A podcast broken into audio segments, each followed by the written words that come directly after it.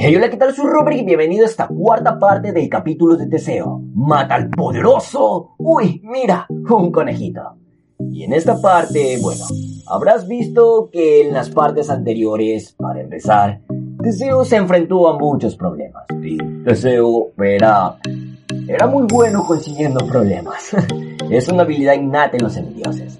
Sin duda tú sabrás mucho acerca de esto, así que comprenderás muy bien su historia. Y para seguirla, te recuerdo seguirme en mis redes sociales, como Hey Robert, para que así estés al día con las actualizaciones de este capítulo y de todo este podcast. Además de recomendarme a tus amigos, para que esta comunidad de amantes de la mitología griega siga creciendo. Sigue escuchándose mi Dios.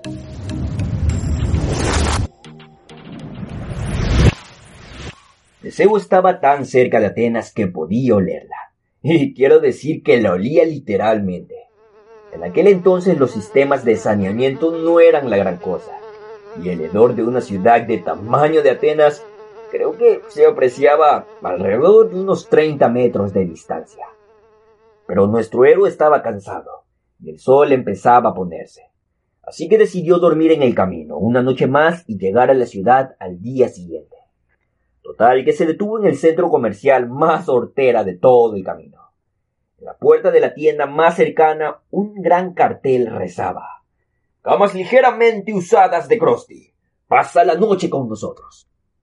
No quedaba claro si aquello era un hotel, una tienda de colchones o qué, pero Deseo no pudo resistirse a comprobarlo. Además, en el aparcamiento había un montón de burros atados, así que el sitio debía ser muy, muy popular. Lo raro es que adentro no encontró clientes, sino una sala exposición escutre y de techo bajo, con unas míseras lámparas de aceite de oliva y dos camas de viejas, y bastante horrorosas, va a decir verdad.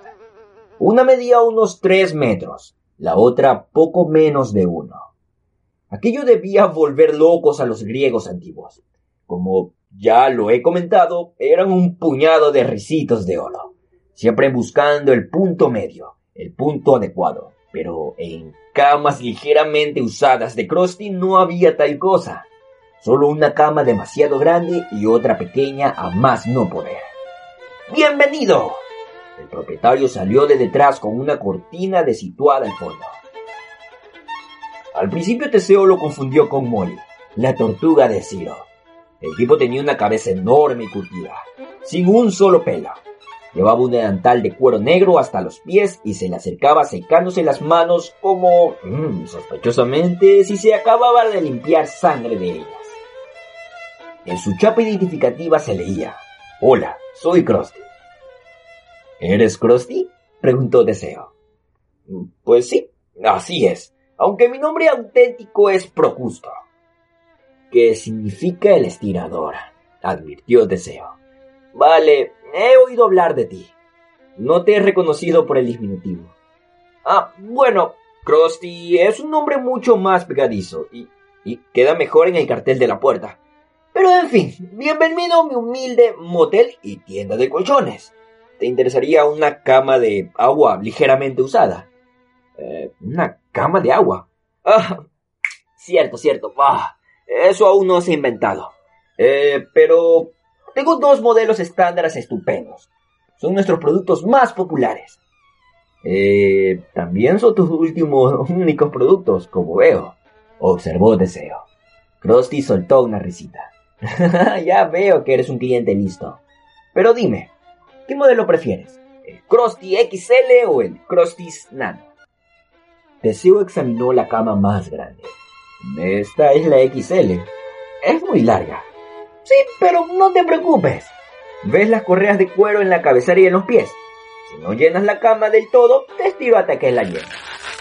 Así que me estiras hasta que me diera 3 metros. Y si no puedo sobrevivir a tanto estiramiento. Ah, bueno, pues te mueres, claro. Las manchas del colchón son de clientes anteriores que... En fin. Se desmembraron ya. Ya he dicho que son camas ligeramente usadas, ¿no? Texeo examinó entonces la pequeña. El cabecero y el pie de la cama estaban cubiertos de un pringue marrón. Tu crostinano está un poco mm, asquerosa. Ah, si no cabes en la nano, pues te cierro las partes que sobresalgan de los extremos. Krusty se sacó un cuchillo del bolsillo de delantal. Dime pues, eh, ¿cuál vas a hacer? Eh, supongo que lo de yo solo estaba echando un vistazo no cuenta, ¿verdad? Ah, no. Qué firmeza tiene el colchón nano, pero no puedo dormir si es demasiado blando. Uy, si es de una firmeza excelente. La combinación de viscoelástica y muelles revestidos te ofrece la comodidad perfecta. Mm, durante los pocos segundos que te quedan de vida, claro. Ah, mm, también a un tipo tan grande como tú. Desde luego. Ah, mm, mira, lo siento, pero me cuesta creerlo. Ya me he empañado antes en estos centros comerciales tan cutres. Pero frunció el ceño.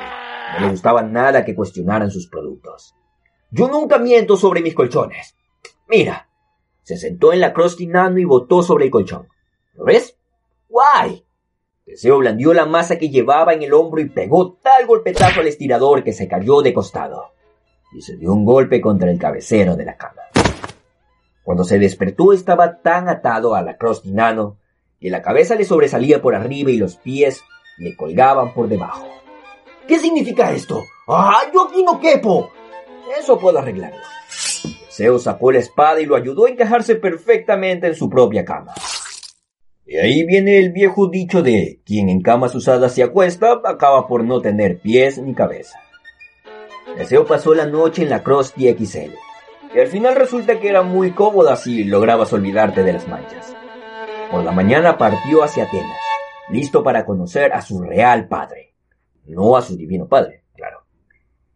En Atenas las cosas no iban precisamente como la seda. El primer problema era que el rey Egeo se hacía viejo y estaba cada vez más débil. Su influencia llegaba como medio metro más allá del palacio real.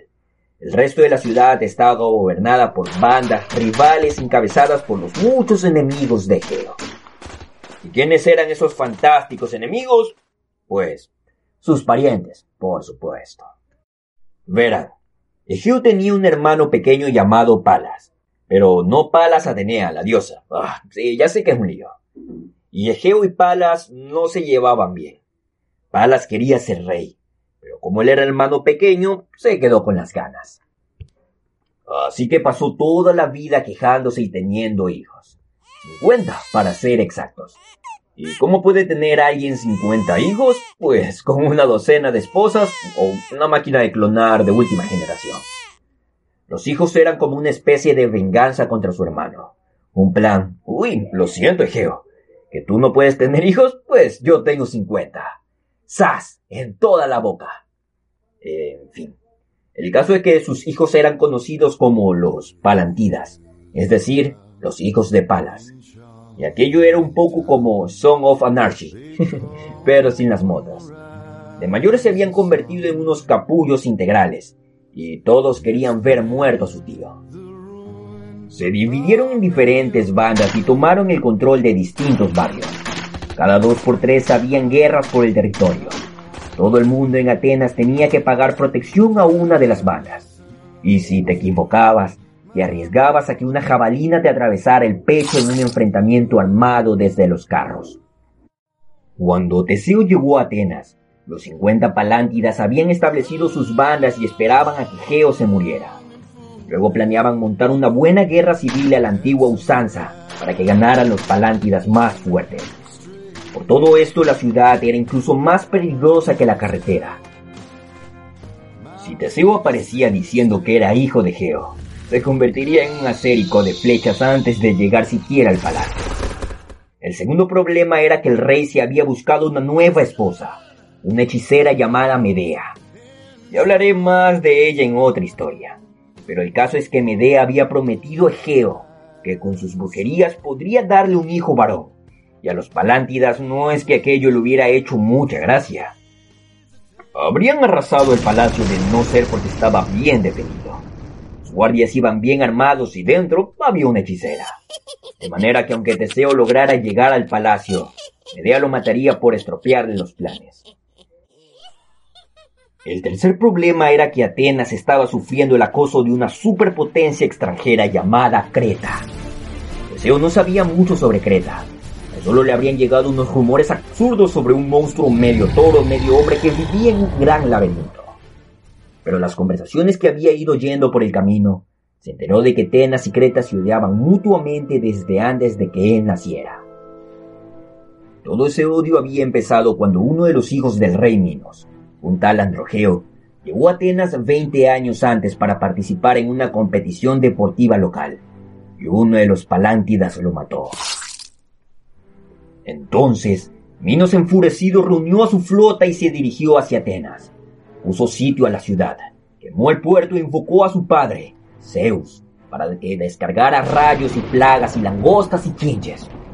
Ah, al final, Egeo no tuvo más remedio que rendirse, y Minos prometió detener la destrucción de la ciudad, pero una vez cada siete años, Atenas tenía que enviar como tributo a Creta a los siete jóvenes guerreros más valientes y a las siete muchachas más hermosas.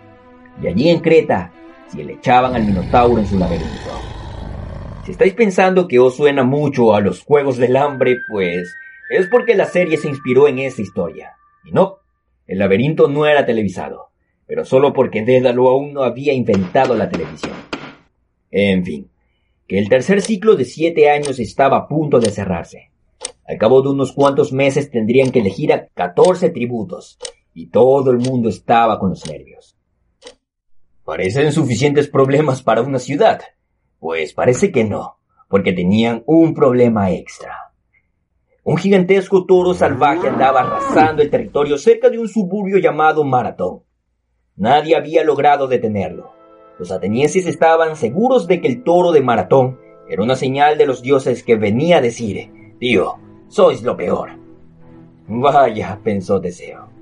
Este sitio es un auténtico desastre. Me encanta. ¿Cuántas cosas que hacer? Quería entrar en el palacio para ver si su padre estaba bien pero aquello era más difícil de lo que parecía. Los guardias temerosos de los asesinos no dejaban pasar a nadie. Y por supuesto, si Teseo decía que era hijo de Geo, podían matarlo de 20 maneras distintas antes de que lograra llegar al salón del trono. Lo que necesito, pensó, es conseguir una audiencia con el rey sin revelar mi verdadera identidad. Echó un vistazo a una taberna cercana, cuya fachada estaba cubierta de panfletos. Uno de ellos decía, consiga audiencia con el rey, mata el toro de maratón, o ten fama, riquezas y una cena en el palacio. Palántidas a extenerse, se exige fe de muerte del toro. La fama puede variar, riquezas sujetas a impuestos. Informe a su camarero de cualquier alergia alimentaria. Ya está, se dijo Teseo. Eso, mataré el toro de maratón y así me ganaré una cena en el palacio. Y además, no tengo alergia alimentaria. Total que Teseo se fue a buscar el toro. Pero en cuanto salió de la ciudad, una tormenta gigantesca rugió en el aire. Las nubes parecían hirviendo. Los rayos rasgaban el cielo. La lluvia picaba tanto que Teseo tuvo la sensación de que lo estaban bombardeando con un chorro de arena. Vio una pequeña cabaña a un lado del camino y se refugió en ella toda prisa. Dentro había una anciana sentada junto al fuego, removiendo un caldero de sopa. No pareció sorprendida de verlo. Bienvenido, joven. Menuda tormenta, ¿eh? Pues sí. Deseo dejó la masa en el suelo. ¿Te importa que me espere aquí un rato? En absoluto. Que vienes a matar al toro de maratón, ¿no? Deseo parpadeó. ¿Cómo lo sabes? Me llamo Ekale. Antes era sacerdotisa de Zeus. Sé muchas cosas. Ah, Teseo pensó de repente que debería haber limpiado los pies antes de irrumpir en la cabaña. Entonces, ¿tienes algún consejo para mí? Cale soltó una risita. Ese toro es sagrado para mí, el hijo de Zeus. Por eso el dios no permite que nadie lo mate, y por eso también ha enviado esta tormenta para detenerte. Si prometes traer aquí el toro cuando lo captures, yo sacrificaré al animal para Zeus. Eso complacerá al dios del cielo. ¡Hecho! En ese mismo instante amainó la lluvia y cesaron los truenos. Teseo se asomó y vio que el cielo era azul y oyó unos pajarillos tiritando entre los árboles. ¡Ay, madre mía, qué rapidez! exclamó. Sí, a Zeus le gusta ir al grano, dijo Écale. No te olvides de tu promesa. Cuando Teseo llegó a Maratón, vio un toro blanco destrozando una aldea abandonada, derribando casas y aplastando cercas. En otras circunstancias lo habría matado con la masa, pero tenía que llevárselo vivo a la sacerdotisa para que lo sacrificara. Así que debía capturarlo. Entró hurtadillas en uno de los pocos graneros que quedaban en pie y preparó unas cuantas trampas con cuerdas, poleas y balas de heno a modo de contrapesos.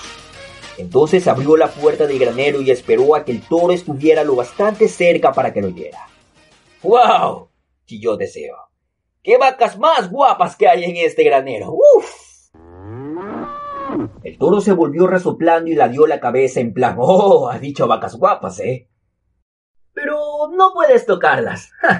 Siguió gritando Deseo. Son todas mías. Creo que esta noche me prepararé unas hamburguesas. ¡Ah! Después de esta risa malvada fingida, el toro se abalanzó sobre él, decidido de rescatar a las hermosas vacas de su verdugo humano porque sin duda la risa lo convenció. Los cascos del toro hicieron saltar la trampa. Las cuerdas se tensaron en torno a sus patas y de un tirón lo elevaron en el aire. El animal bramaba y se debatía con furia, pero no podía escapar. Teseo se aseguró de que estuviera bien atado, luego lo bajó hasta una carreta, buscó un par de caballos y se lo llevó a la bestia de vuelta a la ciudad como había prometido, se detuvo en la cabaña de Écale, pero la anciana había muerto durante la noche.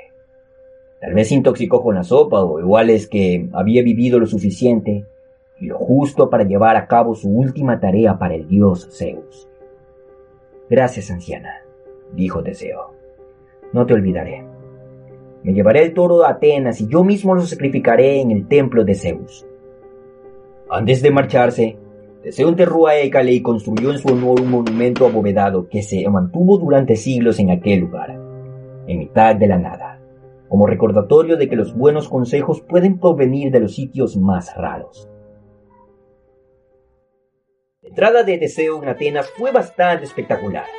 El toro blanco pesaba unos 250 kilos. Sin embargo, Teseo se lo echó sobre el hombro y lo paseó por toda la ciudad atrayendo una multitud mientras subía por los escalones de la Acrópolis hasta el templo de Zeus. Allí sacó la espada y sacrificó al animal en medio de los vítores y las flores que lanzaban la gente. El sacerdote hizo llegar la noticia al palacio. Un joven forastero había matado al toro de Maratón. Una hora más tarde, un mensajero real le llevó a Teseo una invitación a cenar. Teseo lo había conseguido.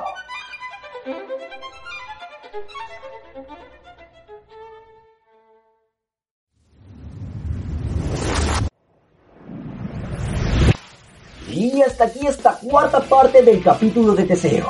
Mata al poderoso. Uy, mira, un conejito. Y en esta parte Teseo por fin logró llegar a Atenas. Parecía una actividad bastante imposible por todas las cosas que ha pasado en las partes anteriores. Y la historia todavía continúa. ¿Logrará Teseo por fin lograr su cometido? Pues no lo sé. Descúbrelo tú mismo en la siguiente parte de este capítulo. Así que por eso te recomiendo seguirme en mis redes sociales, para que estés al día con las actualizaciones de todo este podcast. Además de recomendarme a tus amigos, para que esta comunidad de amantes de la mitología griega siga creciendo. Sigue escuchándose, Dios.